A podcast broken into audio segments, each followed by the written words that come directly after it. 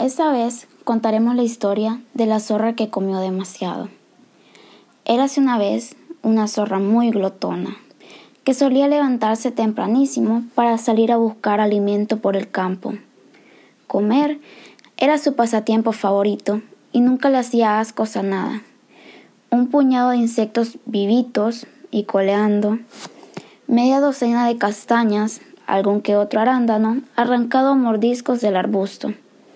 Cualquier cosa servía para saciar su voraz apetito. Por regla general, no solía tardar mucho en encontrar comida, pero en una ocasión sucedió que por más que rastreó la tierra, no halló ni una misera semilla que llevarse a la boca. Tras varias horas de inútil exploración, el sonido de sus tripas empezó a parecer al ronquido de un búfalo. Madre mía, qué hambrienta estoy. Si no como algo, pronto me voy a desmayar. Estaba aún triste de rendirse, cuando a cierta distancia detectó la presencia de un joven pastor que cuidaba del rebaño. El muchacho estaba sentado sobre la hierba, tarareando una alegre melodía mientras las ovejitas correteaban confiadas a su alrededor. La zorra se ocultó para poder vigilar sin ser descubierta. Detrás de este matorral estaré bien, dijo la zorra. Durante unos minutos no pasó nada de nada, pero de repente el chico dejó de cantar y miró al cielo con especial interés. Está comprobado la posición del sol para saber si ya es la hora del almuerzo. La avispada zorra tenía toda la razón, y sí, eran las doce en punto del mediodía. Sin perder más tiempo, el pastor extendió un mantelito de cuadros sobre una roca y sacó variadas viandas de una pequeña cesta. Vaya, vaya, vaya. Creo que mi suerte acaba de cambiar. Desde donde estaba pudo distinguir una cuña de queso, una hogaza de pan blanco y un racimo de uvas, gordas como huevos de codorniz. Todo tenía una pinta impresionante e inevitablemente empezó a salivar. Oh, se me hace la boca agua. Me quedaré quietecita y en cuanto se largue me acercaré a investigar. Con suerte, podré lamer las mías que se hayan caído al suelo. Hecha un manojo de nervios, esperó a que el chico finiquitara lo que para ella era un banquete digno de un faraón. Bien, parece que ha terminado, porque se ha puesto en pie y está sacudiendo el mantel.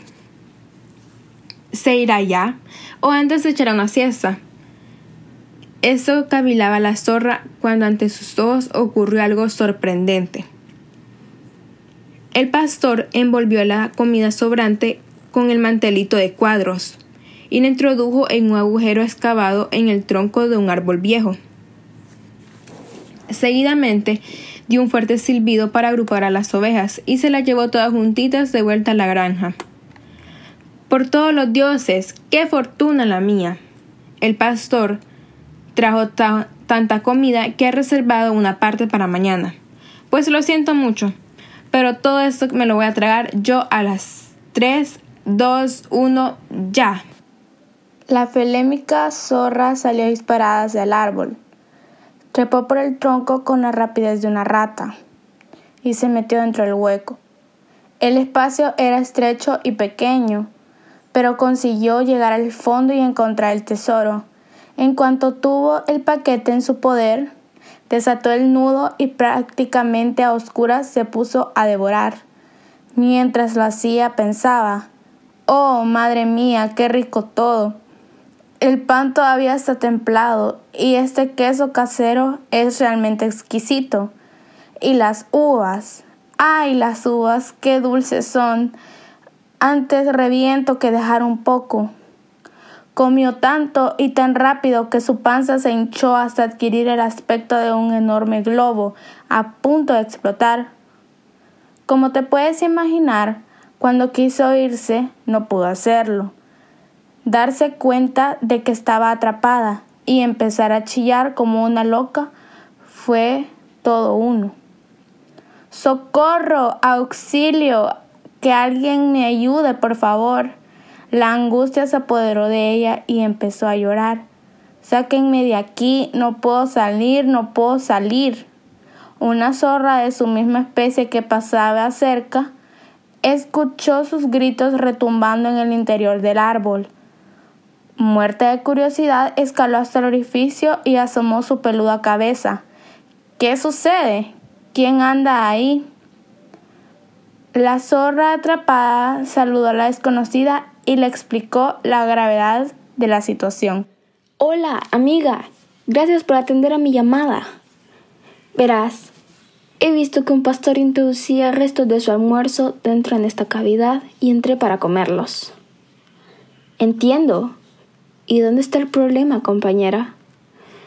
Pues que resulta que he engordado tanto que me he quedado encajada. ¿Encajada? Sí, no puedo moverme. Oh, ya veo. Déjame que piense algo. La zorra libre se rascó la cabeza mientras intentaba dar con una solución. No encontró ninguna y se lo soltó con toda sinceridad a la prisionera. Lo siento, pero nada puedo hacer. No tengo herramientas y no conozco a ningún pájaro carpintero que pueda romper la madera con su pico.